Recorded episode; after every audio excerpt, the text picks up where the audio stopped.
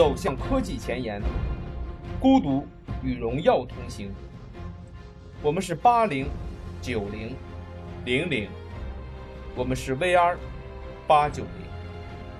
我们坚信科技改变时代，我们坚信 VR 改变生活。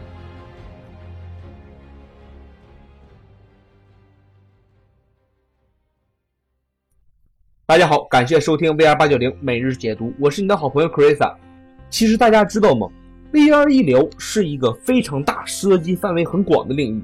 我们说 VR 领域大不大？我觉得很大，而且是无穷大。那它的细分领域 VR 医疗又是怎样的呢？Chrisa 整理了这期节目要给大家分享的内容，发现其实针对 VR 医疗，我们要从三个方向去看待这个事物的发展，那就是虚拟现实的 VR 和增强现实的 AR。还有就是谷歌和苹果，甚至 Facebook 等科技巨头领域一直在研究的 AI，也就是人工智能。而对于这些事物的载体又有不同。其实，在一二年 VR 没有兴起的时候，有关于医学上的 AI 就从来没有中断过。用科技治疗疾病一直是科学家们永恒的话题。只不过从一二年之后，虚拟现实的兴起，让所有沉浸在科技领域的人们有了一扇更广阔的大门。那 Carissa 就跟大家说说近几年的医疗是如何探索的。第一个，比如看病难的问题，看病难是世界性的问题，它不仅中国如此，美国一样。其根本在于医生护士，尤其是优质的，与病人的规模它不成比例。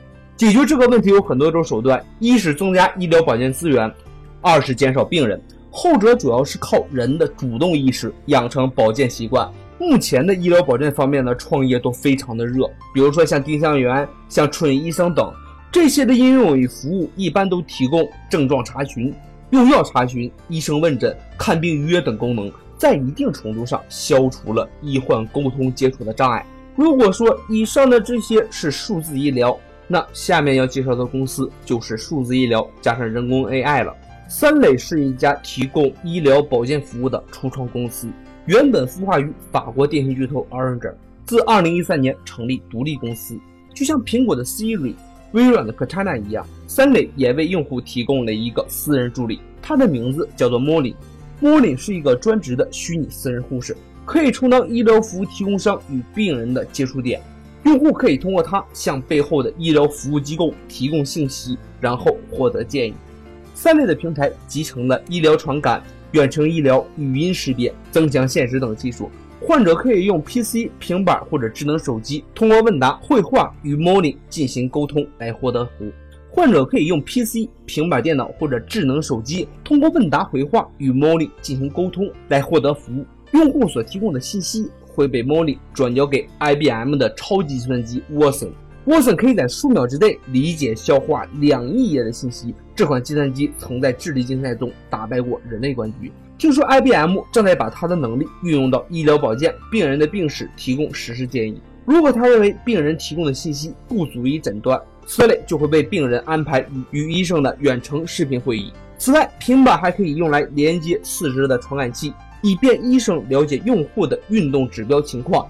根据研究表明。虚拟护士这个平台可以把病人的来电率降低百分之二十八，而医生的生产率则提高了百分之二十。以上这是一个一四年的一家公司的案例，无意间运用了 VR、AR 和 AI 的能力，帮助了人们解决了刚需问题。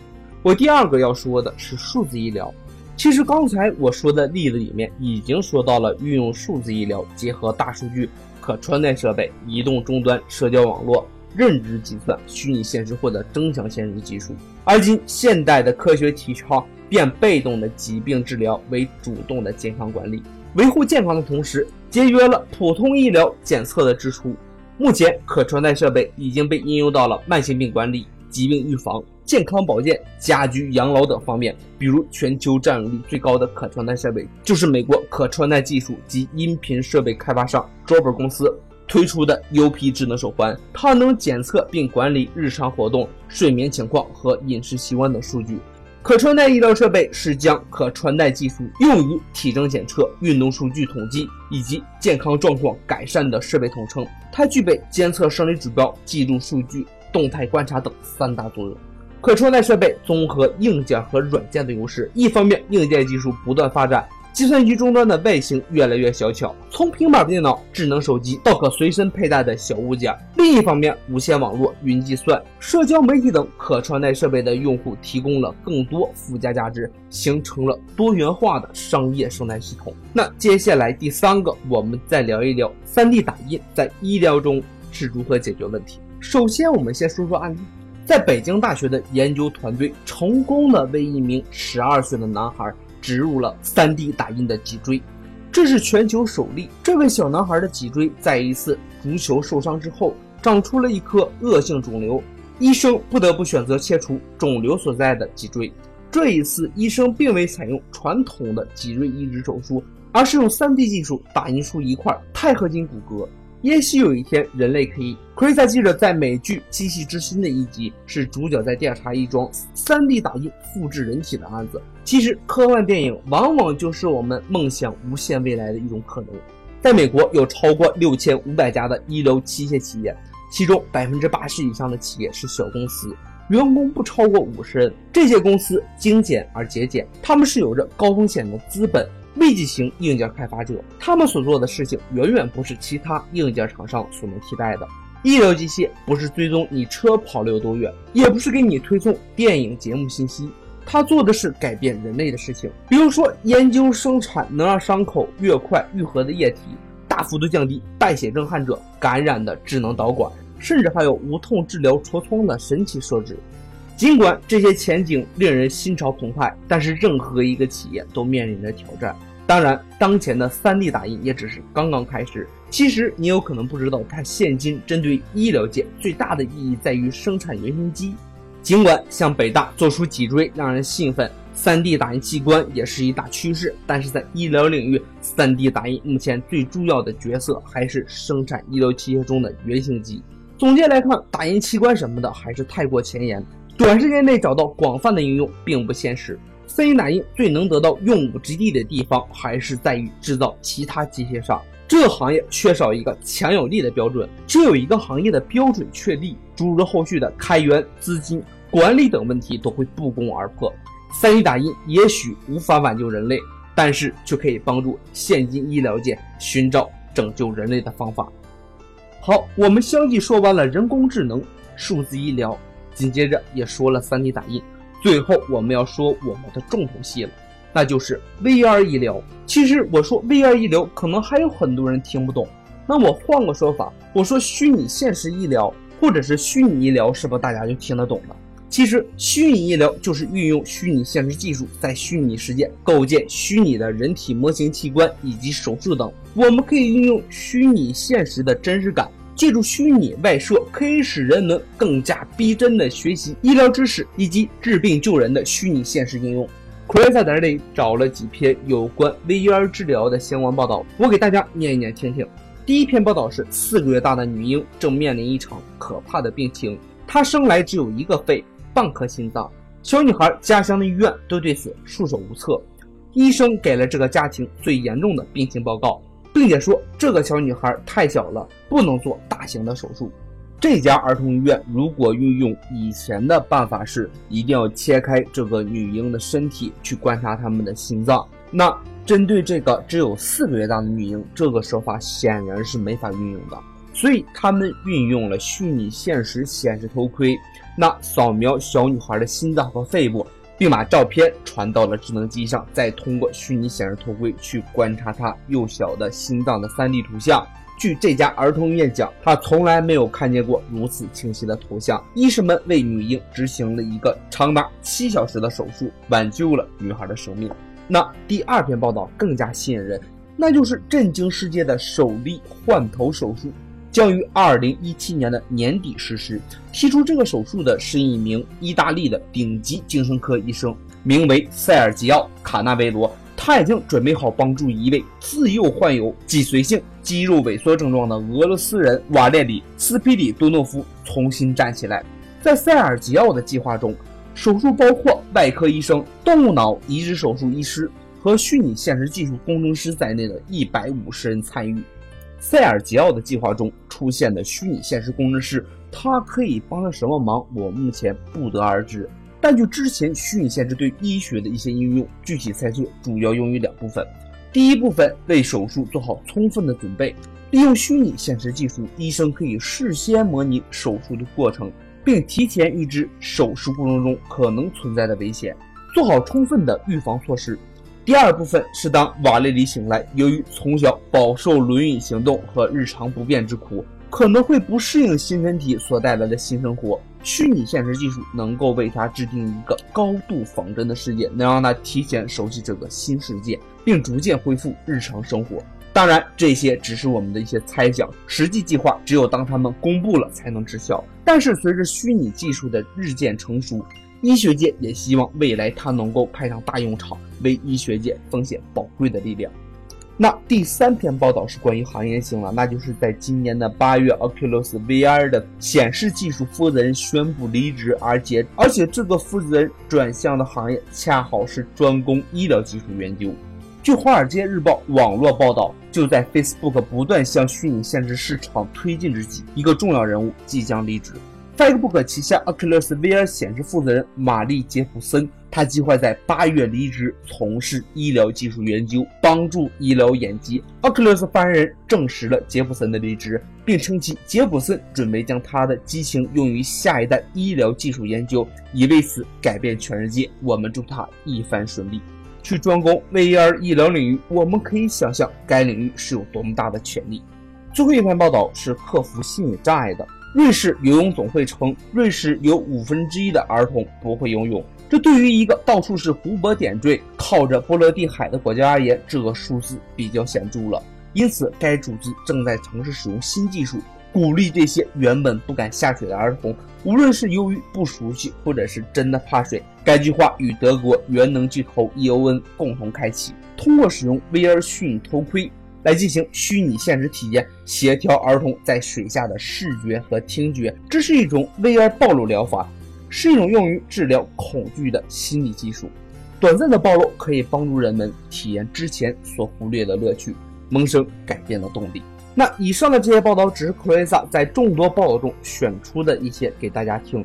很多人已经对 VR 医疗展现出的强大震惊不已。那最后 c r i s a 总结了一下，VR 医疗都可以解决什么样的痛点问题？第一，它可以减缓病人因手术带来的痛苦和焦虑。拿个比方说，当病人遭受手术、烧伤等带来的疼痛及焦虑时，虚拟现实可以将其带入另外一个轻松的场景中，让其分散注意力，缓解现实生活中所经历的痛楚。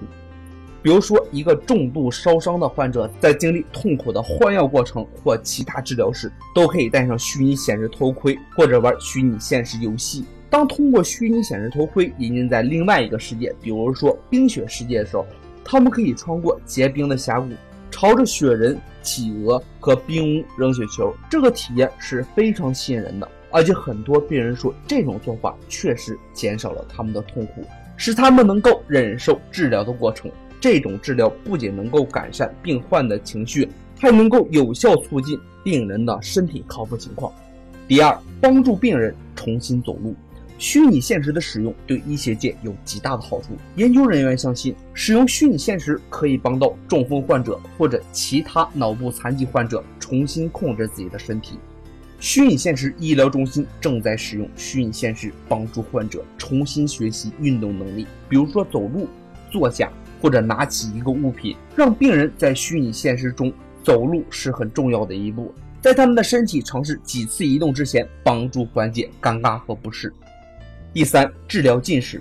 对于近视来说，虽然有激光手术可以解决，但是风险太大，而且术后有着诸多不便之处。那么，有没有一种方法可以解决近视呢？现在有一种新的方法可以让近视患者摆脱这种困扰。Cosmetics 公司立志于永久消除近视。经过八年的研究和三百万美金的投资，他们发明了名为 t e c h m a t i c s 的仿生眼镜的产物。这种眼镜看起来像一个小纽扣，你需要将其植入眼球之中。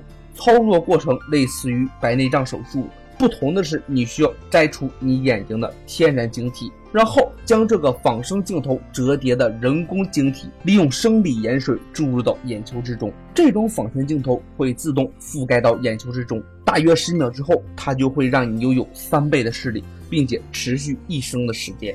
第四，了解并治疗心理障碍。很多时候，在人们心中会刻有一个看似不可跨越的障碍高度，也就是说心理障碍。社会的发展给人们带来了高强度的压力，很多人的心里都有了这种障碍，而且这种障碍已经蔓延到孩子身上。那么，虚拟显示又如何帮助人们减缓这种心理障碍的呢？在英国纽凯塞尔大学的蓝屋项目，就是专门将虚拟现实技术用于治疗恐怖症、造福孤独症儿童的案例。他们的研究对象为九个七到十三岁的男孩，无需孩子们佩戴耳机或者是护目镜。研究人员在蓝屋中构建三百六十度无死角的全息影像世界，然后在显示器上播放之前对孩子造成心理创伤或者可能对孩子引起恐怖感的画面。并有心理学家在旁陪伴，使他们一步一步适应，逐步进行治疗，最终帮他们克服恐惧。蓝屋内有专用的仪器控制生产画面，同时家长能够通过外部视频连接关注孩子的反应。这项研究最终非常成功，结果显示，九个孩子中已经有八个能够良好的处理恐怖情绪，其中四个孩子完全摆脱了恐怖症的困扰。第五个是，它可以帮助残疾儿童用虚拟现实。一家名为 Vivo 的初创公司近期启动了一个更加雄心勃勃的项目，他打算用 3D 打印的机器人做替身，让住院的孩子们躺在床上也能够浏览动物园。躺在床上的孩子们只需要带一个 Oculus Rift，就可以通过它远程控制一个装在某类电动平衡车上的机器人。在动物园里游逛，而机器人的眼睛能够看到、听到的东西也实时传到孩子们的眼前。第六个，在医疗技术中，它可以为学生提供手术练习的机会。有了虚拟医疗教学，学生们可以在虚拟现实实验室中进行实体解剖和各种手术练习。这项技术由于不受标本、场地等限制，所以培训费用大大降低。一些用于医学培训、实习和研究的虚拟显示系统。仿真程度非常高，其优越性和效果是不可估量和不可比拟的。比如说，外科医生在真正动手术之前，通过虚拟现实技术的帮助，能够在显示器上重复的模拟手术、移动人体器官，寻找最佳手术方案，并提高熟练度。一直以来，医疗是一个非常特殊的行业，因为医生在手术过程中一个微小的操作都关乎着患者的生命，医生需要使用工具，经过反反复复、不间断的练习。而虚拟系统可以更好地帮助医生进行大规模的微创手术练习，帮助学生通过虚拟现实学习牙科、骨科、兽医、物理治疗和护理等等。第七个就比较有意思了。其实，在我们虚拟显示头盔爆发的这一段时期，很多关于 VR 的应用，比如说一家英国的医院就利用虚拟显示技术开发了一款 Patient VR 的体验应用。这是一部全景视频。观察者将扮演一个虚拟现实的病人，病人会出现身体不适合的情况。影片以三百六十度视角拍摄，因为他们通过救护车被送到了急救中心，然后送到了手术室。看完影片后，医护人员不仅可以讨论病人的心境，还可以相互互动，以便于他们更好地为病人服务。随着虚拟现实的发展，种种 VR 技术正逐渐参透我们的生活。目前运用最佳广泛的领域应该是游戏娱乐，但似乎虚拟现实在医疗领域的发展更能突出其所带来的无限魅力。虽然说现今 VR 技术在医疗领域的发展因其设备的昂贵、技术不够成熟等原因未能普及，但是 Crisa 相信，在不太遥远的未来，人们就可以足不出户，在虚拟现实环境中与医生面对面的交流病情。虚拟现实技术。或许将彻底改变人们求医问药的方式。好了，说到这里，关于 VR 医疗，我们就先说这么多。因为这个领域的确是未来的大趋势，势不可挡，所以 Krisa 用了很长的时间去整理，并且把它掰开了揉碎了给大家听。好，今天讲的 VR 医疗真正改变了什么，就到这里，我们下一期再见。感谢大家的捧场收听。